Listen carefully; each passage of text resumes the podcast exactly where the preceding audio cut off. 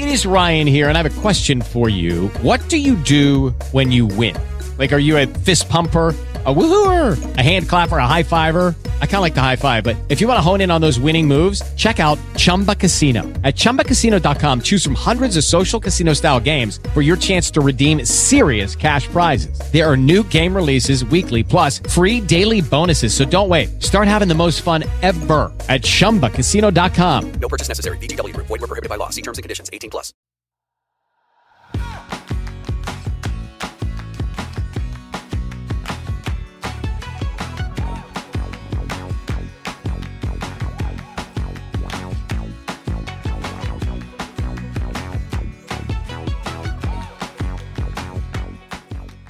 Hola, esto es Plug and Drive, un podcast de Milcar FM, en su capítulo 18 del 20 de junio de 2018.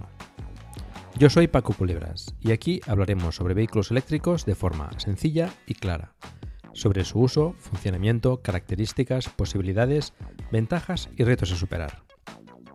También tendrás opinión, análisis, noticias, debates y entrevistas para mantenerte informado de todo lo que acontece en el mundo de la movilidad eléctrica y la automoción del futuro.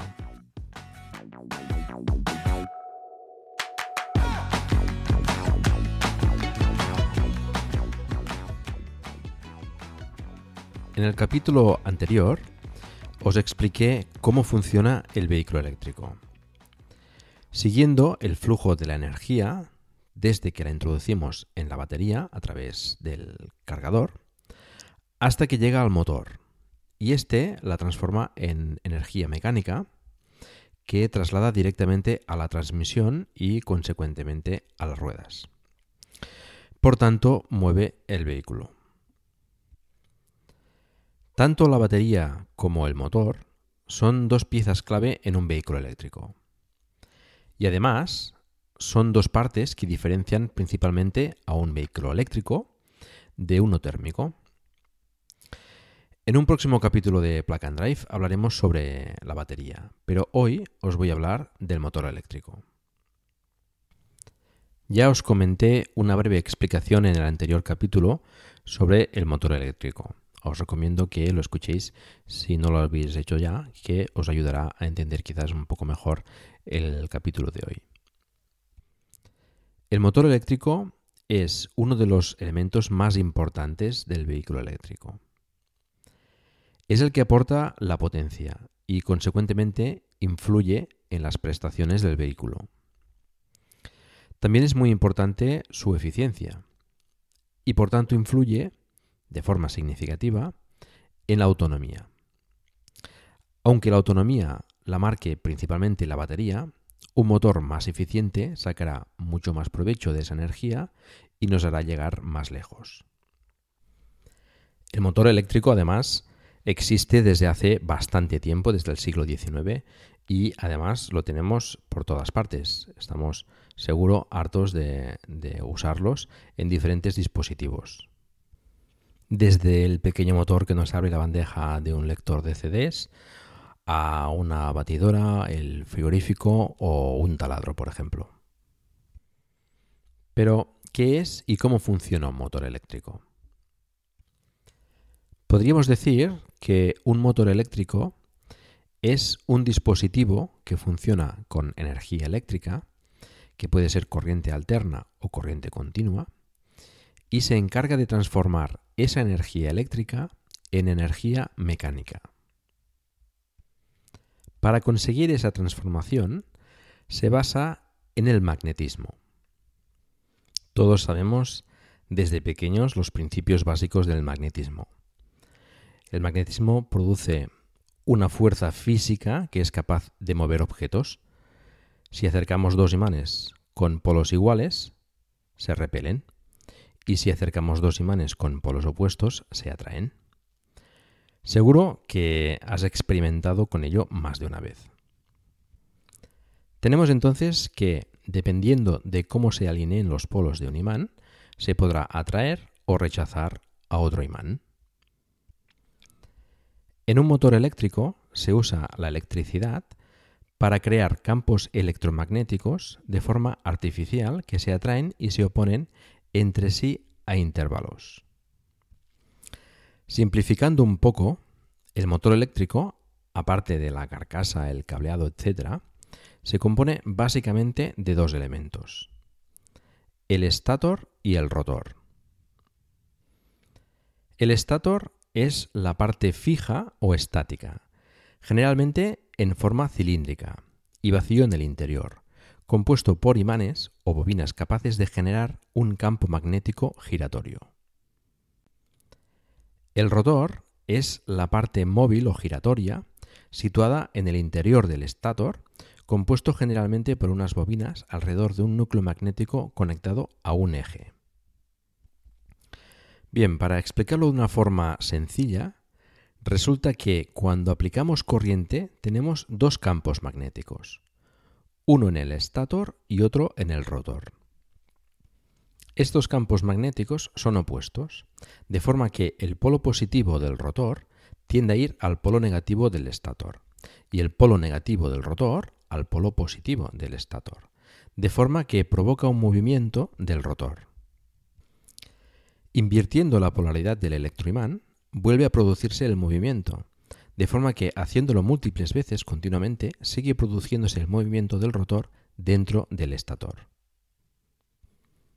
De esta forma, convertimos la energía eléctrica en mecánica. Al mover el rotor, y por tanto el eje de este, podemos mover lo que sea que esté conectado al eje. En nuestro caso, del vehículo eléctrico, la transmisión del vehículo y finalmente las ruedas. De una forma parecida, pero a la inversa, cuando aplicamos energía mecánica al rotor, ya sea porque frenemos o bajemos una pendiente, por ejemplo, el rotor, al girar, induce una corriente eléctrica en el estator, que es capaz de almacenarla después en la batería. De esta forma, el motor actúa también como generador. En los vehículos eléctricos se usan diferentes tipos de motores. Vamos a ver cuáles son. Tenemos para empezar el motor sin escobillas de imanes permanentes, conocidos también como brushless, es decir, sin escobillas en inglés. Este motor funciona con corriente continua y suele utilizarse en algunos coches híbridos, como por ejemplo el Honda Insight. Funciona con imanes permanentes en el rotor, en lugar de en el estator. Y las bobinas que inducen el campo magnético van situadas en el estator. Y se alimenta de forma secuencial y sincronizada cada una de estas bobinas en el estator, de forma que el rotor gira siguiendo el campo magnético producido por el estator. Estos motores tienen un precio alto y poca potencia, pero son robustos no generan nada de ruido y no necesitan mantenimiento. Otro tipo de motor es el motor asíncrono o de inducción, que funciona con corriente alterna. Al igual que el motor sin escobillas de imanes permanentes, el estator contiene las bobinas inductoras que son trifásicas, desfasadas entre sí 120 grados. Pero en este caso el rotor no contiene imanes permanentes, sino una estructura denominada jaula de ardilla, que se denomina así por su similitud con la típica ruedecita donde los hámsters, por ejemplo, dan vueltas continuamente. Las corrientes que fluyen en los devanados del estator produce un campo magnético giratorio que entra en el rotor y lo hacen girar, pero a una velocidad diferente de la del campo magnético. De ahí lo de asíncrono. Este tipo de motores son económicos, tienen poco peso y pueden ser bastante compactos. Tienen una muy buena robustez mecánica y térmica, requieren poco mantenimiento y su control es sencillo. Pero presentan una baja densidad de potencia y son menos eficientes a baja velocidad. Este motor, por ejemplo, los montan los Tesla Model S y Model X. El estator consiste en tres bobinas en forma de estrella y el rotor consta de electroimanes o imanes permanentes. Estos crean un flujo constante que produce la rotación por la interacción entre el campo magnético producido por las bobinas del estator y del rotor, y el rotor gira a las mismas revoluciones que lo hace el campo magnético del estator, lo que garantiza un par motor constante. De ahí viene la denominación síncrono. Ese tipo de motor permite generar un campo magnético radial, que es el más usado, el más común, pero también un campo magnético axial, de forma que podría integrarse el motor dentro de la rueda, con lo cual aprovechamos mucho más el espacio y permite generar motores pues, eh, más compactos y, y eso integrados en la rueda del vehículo. Las principales ventajas del motor síncrono de imanes permanentes son su alta eficiencia, el pequeño tamaño del rotor, un peso reducido y una potencia constante en un amplio rango y bajo coste de mantenimiento. Tiene un coste de fabricación elevado, eso sí, y suelen usarse eh, tierras raras para, ah, para, fabricar los imanes permanentes. Lo que, como decíamos, pues eh, encarece la fabricación del motor. Este es el motor más utilizado en los vehículos eléctricos. Lo, monta, por ejemplo, el Nissan Leaf, el BMW i3, el Hyundai Ioniq, el Kia Soul, el Volkswagen e-Golf, los trillizos, el Outlander FIP, el Opel Ampera y el Opel Ampera E. Y también lo monta el Tesla Model 3. Al menos el modelo con tracción trasera. Parece ser que el tracción dual y el Performance montará en el eje delantero un motor asíncrono como el del Model S. El Renault Zoe también monta este tipo de motor, pero con una pequeña variante. Como es costumbre, hacen las cosas a su manera y monta un motor síncrono de rotor bobinado, es decir, no utiliza imanes permanentes, sino bobinas. Y aunque esto le, le repercute en una menor potencia, no sufre de una posible degradación en los imanes permanentes. Bueno, una vez explicado esto, creo que es más fácil entender por qué un vehículo eléctrico tiene un par constante y disponible desde el primer momento, a diferencia de un térmico que es necesario aumentar las revoluciones del motor para conseguir el mejor par, que además eh, está disponible solo a partir de ciertas revoluciones. Como ya sabéis, a diferencia del eléctrico, un vehículo térmico utiliza como energía un combustible fósil que mediante un proceso de explosión y o compresión mueve unos pistones, esto es un cigüeñal, y finalmente a través de la transmisión llega a las ruedas. En términos de eficiencia, un motor de gasolina puede llegar hasta un 25% de aprovechamiento de la energía consumida. El resto desaparece en forma de calor. Un motor diésel es más eficiente, puede llegar hasta el 40%. En cambio, un motor eléctrico puede llegar hasta un 95% de eficiencia, lo que le da una clara ventaja respecto al térmico. ¿Qué ventajas, por cierto, presenta un motor eléctrico?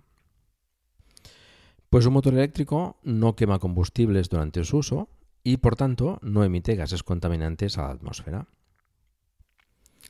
El motor eléctrico, como hemos visto, es más compacto, es más barato y es mucho más simple que un motor térmico. El motor térmico tiene muchísimas más piezas, piezas que se pueden romper, se pueden desgastar, etc. Un motor eléctrico no necesita apenas refrigeración, o al menos muchísima menos que un térmico. Tampoco necesita aceite y tampoco tiene apenas mantenimiento. El motor eléctrico es prácticamente silencioso y además no produce vibraciones, con lo que es más fácil acomodarlo en el vehículo y no es necesario evitar además esas vibraciones que se transmiten al chasis. Funciona a máximo rendimiento prácticamente de forma instantánea y sin producir excesiva temperatura. Al generar poco calor y carecer además de vibraciones, unido a su simplicidad, la duración puede ser bastante elevada. El motor eléctrico además, como vimos en el último capítulo, no necesita caja de cambios. Un elemento menos, con múltiples piezas además, que puede fallar. Como ya he comentado antes, otra ventaja es su estupenda eficiencia. Además, con un funcionamiento con energía que podemos conseguir 100% renovable. Su tamaño además lo hace viable para colocarlo en diversas partes del coche. sin perjudicar en exceso su habitabilidad y además aumentando la seguridad, al no tener una importante masa desplazándose hacia ti en caso de accidente, como pasa en los térmicos. Además, al ser más compacto, permite ubicarlo en sitios donde el motor térmico sería inviable, como por ejemplo en el eje delantero o el trasero, o en las mismas ruedas, como hemos comentado con el, con el motor síncrono. Y como ya sabemos, puede funcionar también como generador y permite aprovechar entonces la energía en las frenadas y en las pendientes para recargar las baterías y aumentar así su autonomía. Bueno, ya conocéis un poco mejor el motor eléctrico. Ha sido un poco más técnico que de costumbre, espero haberlo explicado de forma sencilla, pero bueno, por lo menos eh, espero que hayáis eh, cogido al menos la idea de cómo funciona el, el motor eléctrico. Pasamos ahora a escuchar un audio de Emilcar sobre su Nissan Leaf.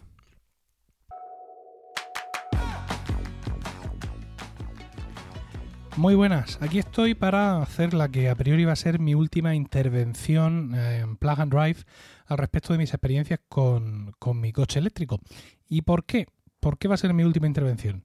Bueno, pues porque mi coche eléctrico ha dejado de ser mi coche eléctrico para convertirse en mi coche. Es decir, para mí ya ha dejado de ser algo excepcional para convertirse en algo normal.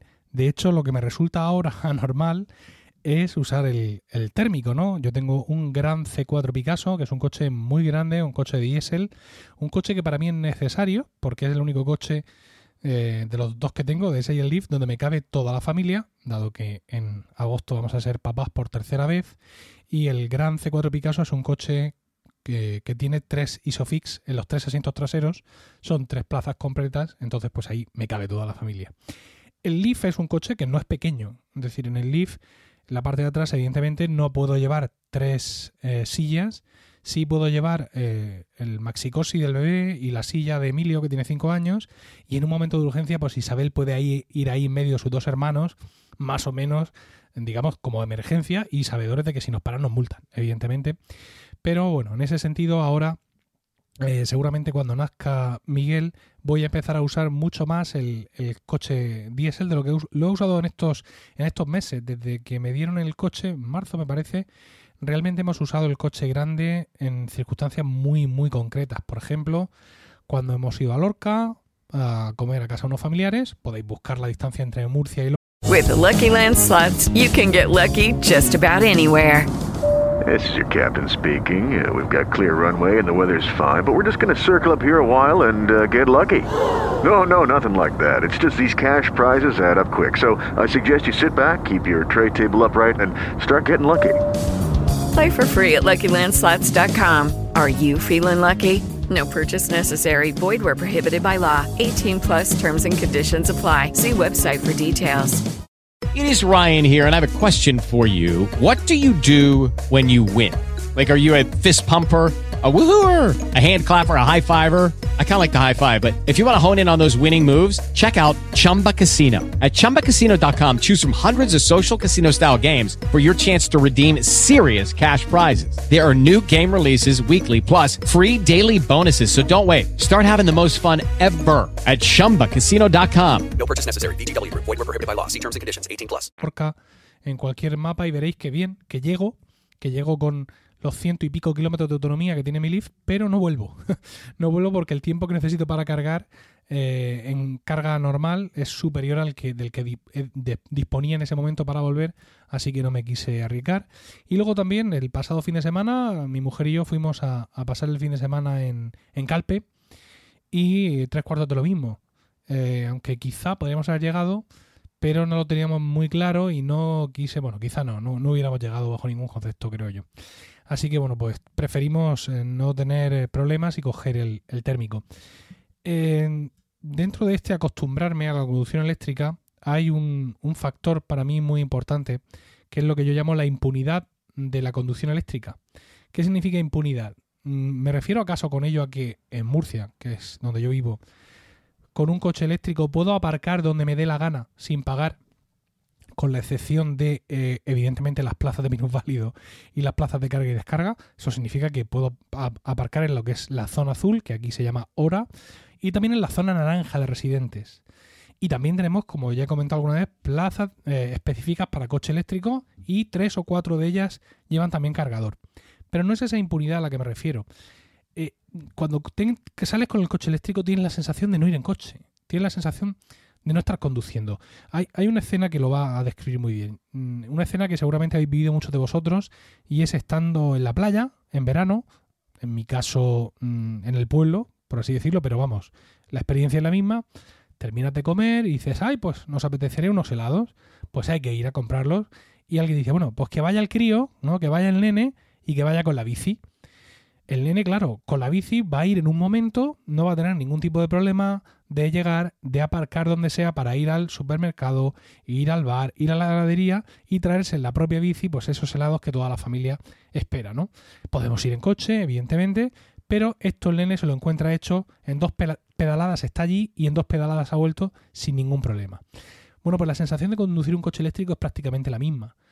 Mm, solo por el hecho de que le das al botón el coche se enciende y echas a andar echas a andar además con una capacidad de aceleración muy alta, es decir, enseguida estás a velocidad estándar. No tienes casi la sensación de haber arrancado el coche, ¿no? Hombre, no es que los coches eh, térmicos de ahora sean como los de antes, que tenías que arrancarlo y esperarte a que se calentara o lo que sea, o cosa que todavía incluso pueda suceder con algunos coches viejos, pero la ausencia de las marchas, tampoco eso, porque un coche automático térmico también tiene la tracción, en, realidad es la ligereza de la conducción. El hecho de que el motor no, no tire hacia abajo del coche, sino hacia adelante, hace de que tenga la sensación de no conducir, o sea, de no estar poniendo un coche en la carretera. Y luego otro factor muy importante y es la ausencia de contaminación, ¿no? Y la ausencia, digamos, de, de, un calor. Cuando yo a veces en verano tengo que coger el coche grande para acercarme un momento a un sitio que, bueno, está lejos para ir andando, pero en el coche se llega un momento tienen la sensación de poner en marcha un reactor nuclear, ¿vale? Entre que el, motor diésel y encima mi coche que es grande, pues claro, la sensación es, uff, ahora mismo coger el coche, ir a hacer la compra, madre mía, ir a recoger a los críos, ¿por qué no, no, me prefiero irme andando, me voy en el tranvía? Todo por no coger el coche porque resulta incómodo. Eso con el eléctrico no lo tienes. O sea, la fricción que puede suponer coger un coche por las molestias, por lo pesado, por lo caluroso, prácticamente desaparecen máxime si consigues acordarte de un poquito antes de bajar, encender desde casa el aire acondicionado, cosa que yo la verdad es que no me acuerdo, no me acuerdo mucho. Bien, pues esta impunidad, ¿no? Este conducir sin estorbar, conducir sin dañar el medio ambiente, conducir sin hacer ruido, conducir sin molestias, conducir sin esperar a que el coche acelere y cambie a segunda y cambie a tercera, sino estar directamente en movimiento es lo que hace que eh, mi coche eléctrico ya no sea más mi coche eléctrico, sino simplemente mi coche. Y bueno, pues eh, seguramente, como ya os he dicho, como a partir del nacimiento de Miguel tendré que usar más el coche grande, pues me ocurrirá el efecto contrario, pero bueno, tendré un hijo más para, para consolarme. Y ya está. Con esto, insisto, acabo mis intervenciones aquí. No digo yo que no vuelva a contaros alguna cosa adicional, pero mis intervenciones estas más o menos periódicas que he estado haciendo sí terminan aquí ya con esta asunción de la normalidad de la movilidad eléctrica en mi vida. Muchísimas gracias Paco por haberme eh, abierto los micrófonos de, de tu programa y por haberme prestado vosotros, querida audiencia, vuestros oídos a estas experiencias, primeras experiencias de movilidad eléctrica. Un saludo y hasta la próxima. Muchas gracias Emilio por tu audio y bueno, ya sabes que tienes abiertos los micrófonos de Plug and Drive, al igual que el resto de oyentes, para explicarnos vuestras experiencias con vuestros vehículos eléctricos siempre que queráis. Emilcar nos ha ido confirmando eh, durante estas intervenciones pues eh, algunas de las cosas que hemos ido comentando en, en Plug and Drive, como por ejemplo pues como el, el vehículo eléctrico se ha convertido en el vehículo principal debido pues eh, bueno a, su, a, su, suavidad al placer de conducirlo y a la comodidad que nos aporta respecto a, a un vehículo térmico ¿no? que bueno pues que ya conocemos que en cierta manera podemos estar ya cansados de conducir y que en cambio el vehículo eléctrico pues eh, siempre es más accesible y más práctico pues eh, encenderlo y, y funcionar. De esta forma, así, pues como ya hemos comentado muchas veces, el vehículo térmico se convierte en el coche secundario y el vehículo eléctrico pues en el principal y en el que más te apetece conducir. En fin, em, bueno, pues espero que me enviéis más audios, el resto de oyentes, para ir disfrutando de, de estas experiencias con vuestros vehículos eléctricos. Pasamos ahora a la sección de noticias.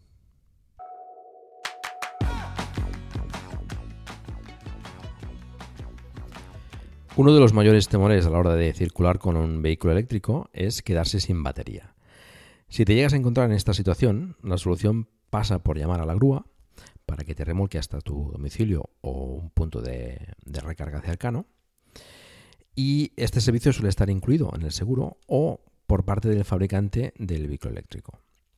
Pero ahora la empresa First Stop ofrece un servicio de asistencia móvil con punto de recarga incluido para vehículos eléctricos en España. Esto permitiría hacer una carga de emergencia a un vehículo que se haya quedado sin batería y le permitiría continuar con su viaje, lo cual pues, es bastante interesante. Tesla va aumentando la fabricación del Tesla Model 3 y a pesar de pues, algunos inconvenientes como eh, algunos sabotajes que parece que según Elon Musk han recibido por parte de algún trabajador, pues bueno, van aumentando esa producción y bueno, esperemos que, vaya aumentando lo suficiente como para llegar lo antes posible al resto del mundo. Por cierto, Tesla ha desplegado ya más de 10.000 supercargadores por todo el mundo. Tienen así 1.261 estaciones construidas por todo el planeta con esos 10.000 puestos de carga, cifra considerable que sigue además aumentando día tras día.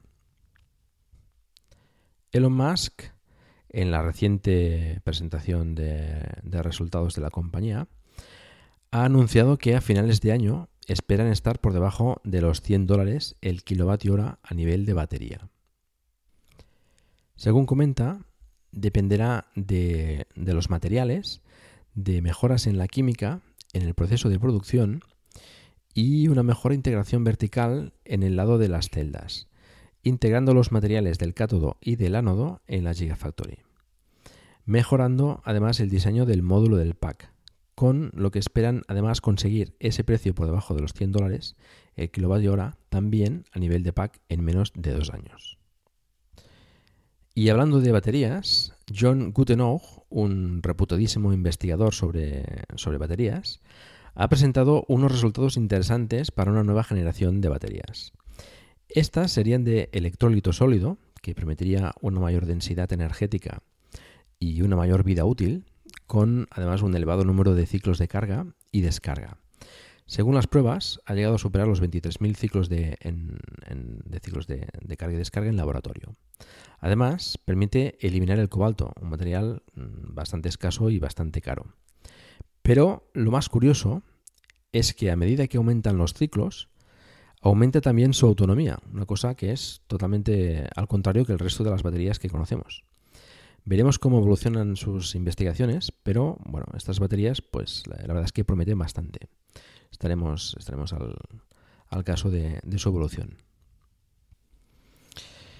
Daimler Mercedes ha presentado dos camiones eléctricos a través de la marca Freightliner, perteneciente al grupo alemán, en, en Estados Unidos, uno es un camión de 18 ruedas con una autonomía de 400 kilómetros de carga, se supone que bajo el ciclo EPA, y otro es el camión de tamaño mediano con 370 kilómetros de autonomía, orientado a la distribución local.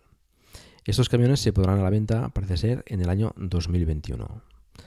Van creciendo, pues, eh, competencia a los eh, Tesla Semi y, bueno, pues eh, es buena noticia.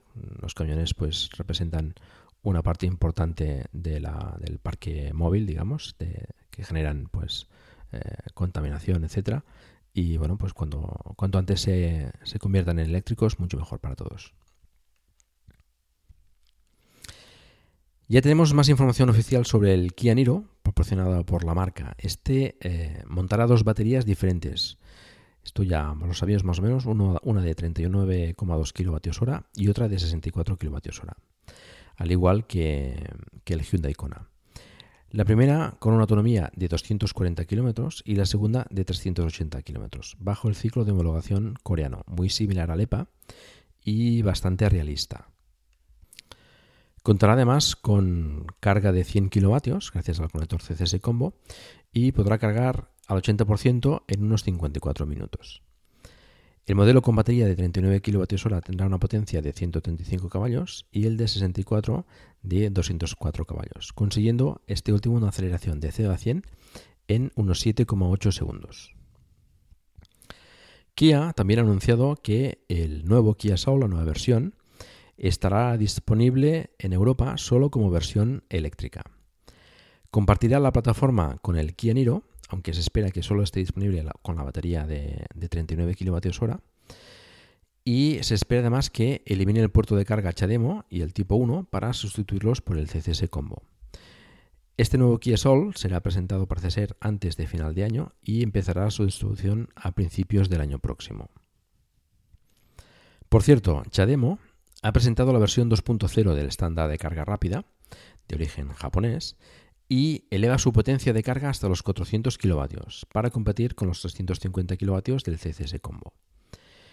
Mantiene además, eh, por supuesto, la compatibilidad con las versiones anteriores. Esto dobla su potencia respecto a los 200 kilovatios de la versión anterior. Se han conocido ya los precios del Hyundai Kona para Alemania. Estos parten de 34.600 euros para la batería de 39 kWh y de 39.000 euros para la, batería de 64 kWh. Precios con IVA incluido. En Alemania el IVA es del 19%, por lo que en España con el 21% podrían quedar en torno a los 35.200 euros y 39.780 euros respectivamente. Opel ha confirmado la llegada de un nuevo vehículo eléctrico, el Opel e-Corsa, para el año 2020 y que además se fabricará en la planta de Figueroas en Zaragoza. Mercedes presentará el clase A híbrido enchufable, probablemente en el Salón de Automóvil de París, y llegará a los concesionarios, se supone, en 2019. Nissan ha llamado a revisión a los modelos del Nissan Leaf de 2016 y 2017, equipados con la batería de 30 kWh, para una actualización que corrige un error en el software del controlador de la batería, que propiciaba unos números erróneos en el cálculo de la autonomía disponible y en el estado de carga de la batería. Si tienes uno de estos modelos, infórmate en tu concesionario lo antes posible. Vol Mobility, una empresa holandesa, ha presentado la App Scooter, una moto eléctrica que pretende empezar a fabricar a finales de este año con una autonomía de 400 km por carga. La App Scooter recibe su nombre gracias a que permite integrar un smartphone con su pantalla táctil de 7 pulgadas, donde se podrá acceder al navegador, a seleccionar música o a recibir llamadas. Esta, eh, esta, pantalla se podrá controlar mediante unos mandos en el manillar, aunque algunas funciones no estarán disponibles mientras esté en marcha por motivos obvios de seguridad. Tendrá una potencia que irá según modelo desde los 2 kW hasta los 7 kW y podrá circular como máximo a 45 km eh, por hora, que conseguirá alcanzar desde cero en 3,3 segundos. La batería contará con un diseño modular, de forma que podrás equiparla con hasta 6 módulos independientes y podrás así comprarla con menos módulos y añadir más mm, más adelante. El precio partirá de los 2.990 euros. Y hasta aquí la sección de noticias. Antes de despedirme, comentaros que el próximo capítulo no será dentro de dos semanas, como suele ser más o menos habitual. Durante el verano intentaré grabar un capítulo en julio y otro en agosto, pero no sé si me será, posible. Espero que sí. Si no, nos escuchamos de nuevo en septiembre. Quiero agradecer también a un oyente su aportación económica al podcast en la plataforma iVoox. Mm, muchísimas gracias, Rafael, por esta, por esta aportación. Y por último, quiero recomendaros un libro que acaba de publicar un compañero de la red, Fran Molina, presentador del podcast Eureka, que ya os he recomendado más de una vez eh, en, Black and Drive. Y eh, este libro tiene también el mismo nombre del podcast, Eureka. Trata sobre gestión de productos e innovación y cuenta la historia de un alumno que termina su carrera universitaria y empieza a trabajar en una empresa. Os dejaré el enlace en las notas del capítulo. Os recuerdo de nuevo que tenemos un grupo de Telegram donde charlamos sobre el vehículo eléctrico y en el que os invito a participar. Encontrarás el enlace en la página del programa. Y al igual que ha hecho Emilcar, si disfrutas de un vehículo eléctrico, pues eh, me gustaría mucho que nos enviases un audio con tus impresiones y experiencias para ponerlo aquí en el podcast. Y esto es todo. Muchas gracias por el tiempo que habéis dedicado a escucharme. Os recuerdo que hagáis difusión del vehículo eléctrico en la medida de vuestras posibilidades, por ejemplo, recomendando este podcast o haciendo una reseña en iTunes, que últimamente eh, parece que escasean. Espero también vuestros comentarios en emilcar.fm barra plug donde también podéis encontrar los medios de contacto conmigo y conocer los otros podcasts de la red. Un saludo, que paséis un buen verano y hasta pronto.